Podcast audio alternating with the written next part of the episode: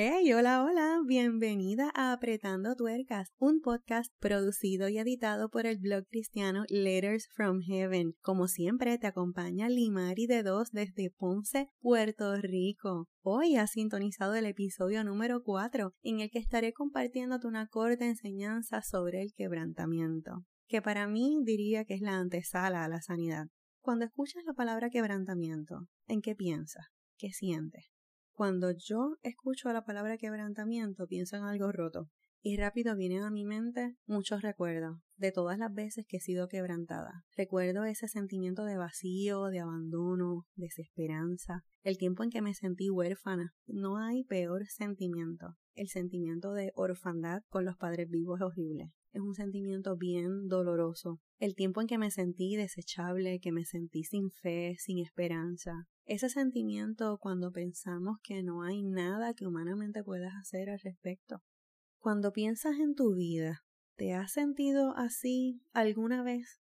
Es un proceso bien doloroso, ¿cierto? Pero también tengo que decir que es sumamente necesario y sobre todo revelador. Es un tiempo en el que vivimos en un desierto espiritual. Pero del desierto también tengo que decirte que ese es el espacio que el Señor utiliza para entrenarnos en muchos aspectos de nuestra vida en las que necesitamos trabajar. En este momento quiero llevarte a la palabra a Isaías 42, verso 3, que dice, no se quebrará la caña cascada, ni apagará el pábilo que humeare por medio de la verdad traerá justicia. No se cansará ni desmayará hasta que establezca en la tierra justicia y las costas esperarán su ley. Yo vivo en Puerto Rico, es una isla tropical y cuando pienso en caña, pienso en la caña de azúcar. En este caso, la palabra de Isaías está hablando de, de un tipo de caña que crecía en las orillas de los ríos de Israel y se utilizaban para elaborar flautas. Y a flautas me refiero al instrumento musical. Entonces, ciertamente, si alguna vez has tomado una caña en tu mano,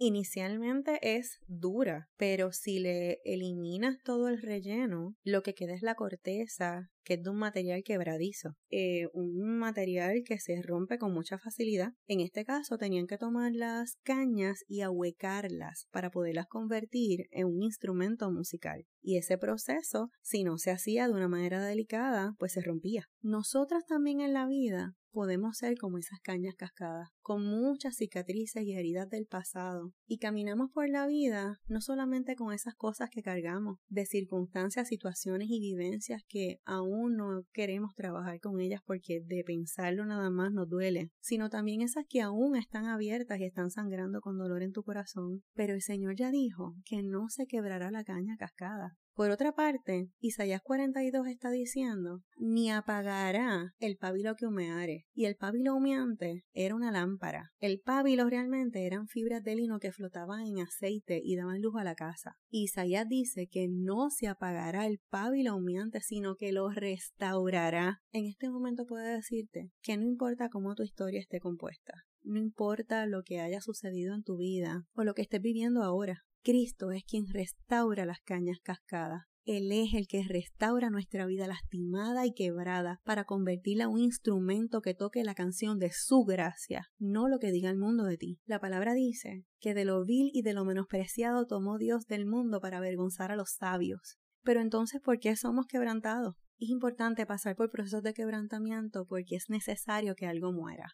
Mira, cuando tú tomas una semilla y la colocas en tu mano, mientras la tengas en tu mano va a seguir siendo una semilla. Pero si esa misma semilla que tienes en tu mano la siembras en terreno fértil, entonces esa semilla se va a romper y se va a quebrar y va a salir del cascarón a cumplir su propósito. Y eso es lo que el Señor quiere hacer en nuestra vida. Así que los procesos de quebrantamiento que sean difíciles y sean duros y sean tristes y pensemos que es el fin de todo, realmente es todo lo contrario. No es el fin, sino es el inicio del proceso para sacar una bendición de tu vida. Uno de mis pastores favoritos, el pastor Charles Stanley, dice en uno de sus libros que el propósito de Dios no es quebrar nuestro espíritu, sino más bien quebrantar la obstinación de nuestra voluntad, porque siempre queremos hacer lo que nosotros queremos. Me encanta como el Señor nos habla en 2 de Corintios 4, de 7 al 9, que nos dice, pero tenemos este tesoro en vasijas de barro, para que se vea qué tan sublime poder viene de Dios y no de nosotros. Nos vemos atribulados en todo, pero no abatidos perplejos, pero no desesperados, perseguidos, pero no abandonados, derribados, pero no destruidos. Y más adelante en el verso 17 dice, lo que sentimos en esta vida es cosa ligera, que pronto pasa, pero nos trae como resultado una gloria eterna, mucho más grande y abundante, porque no nos fijamos en lo que se ve, sino en lo que no se ve, ya que las cosas que se ven son pasajeras, pero las que no se ven, esas son eternas. Mira, en múltiples ocasiones muchas mujeres me han dicho, es que si supieras lo que yo he vivido, si yo te contara mi historia, ¿Sabes algo? Mira, la verdad es que yo ese tipo de frase y ese tipo de comentario yo también lo repetí muchas veces, más veces de las que me gustaría reconocer. En especial cuando mis heridas aún dolían y quizás lo que te voy a decir ahora, en aquel momento no lo hubieras reconocido, pero hoy sí puedo decirte que en el fondo yo solo buscaba excusas para justificar mi sentimiento y continuar ahogándome en él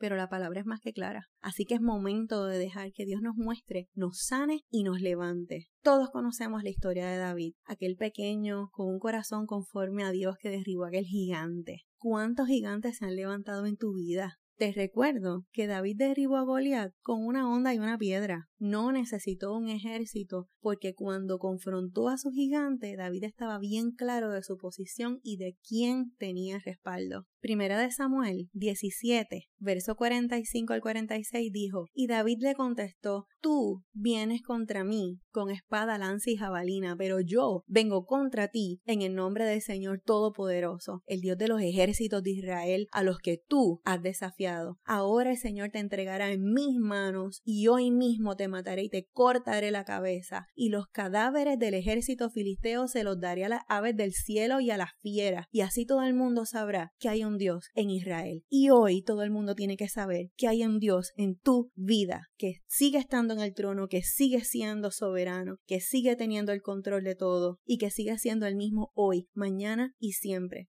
el mismo que levantó al pueblo de Israel del desierto y lo mantuvo por 40 años con maná, es el mismo que hace milagros hoy en tu vida. Uno de mis autores favoritos también, el pastor Max Lucado, dice en su libro Enfrente a su gigante que David cayó tantas veces como estuvo de pie, tropezó tantas veces como conquistó. Pero para aquellos que no conocen el sonido de un Goliat, David les recuerda lo siguiente: enfócate en tu gigante y tropezarás. Enfócate en tu Dios y tu gigante caerán. Y por último te recuerdo, hermosa, que dice la palabra en Josué 1, verso 9, no te he mandado, sé fuerte y valiente, no tengas miedo, no te desanimes, porque Jehová tu Dios estará contigo donde quiera que vayas. Amén. Qué hermoso es el Señor, cómo nos defiende, cómo nos equipa, cómo nos transforma, cómo nos levanta. Lo que necesitamos es tener un corazón dispuesto a ponernos en sus manos porque como dice la palabra, bástate mi gracia, que mi poder se perfecciona en tu debilidad. Gracias Señor, tú eres bueno, gracias por tu misericordia y Padre, te pido en esta hora por esa mujer hermosa que está escuchando este mensaje en este momento, Señor. Tú conoces el corazón de aquella que necesitaba escuchar este mensaje en este momento.